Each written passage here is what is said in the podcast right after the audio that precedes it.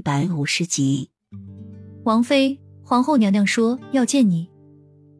简绿又接着说，雨涵麻痹的心沉了一下，知道该来的迟早要来。知道了，给我备好轿，我这就去。换上衣服，化上淡淡的妆，将憔悴的面容遮掩一下，带着浅绿走出了西风院。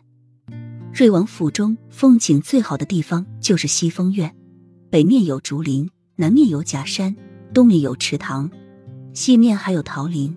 可以说，一年四季西风院都有它独特的风景。那不是王爷以前最得宠的雨妃吗？自从逃出王府，又被王爷找回来之后，一夜之间就失了宠。啧啧，也真够可怜的。两个容貌俏丽的女子在凉亭上看到迎面走来的雨涵，低低的交谈着。虽然失宠了，但是还是正妃呀。画眉轻轻推了一下鸳鸯。正准备给走过来的雨飞行礼，而鸳鸯却高傲的扬起下巴，推了一下画眉，故意说的大声：“正妃怎么了？得不到王爷的宠爱，跟个卑贱的奴婢一样，你干嘛朝他行礼？说不定以后他还要求我们把王爷让给他一碗呢。”这么挑衅的话语，听到雨涵的耳朵里，却成了莫大的讽刺。向前的脚步也停了下来，但是最终还是没有理会。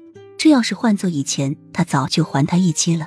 但是他现在什么也不是，不是莫雨涵，没有了权力和地位。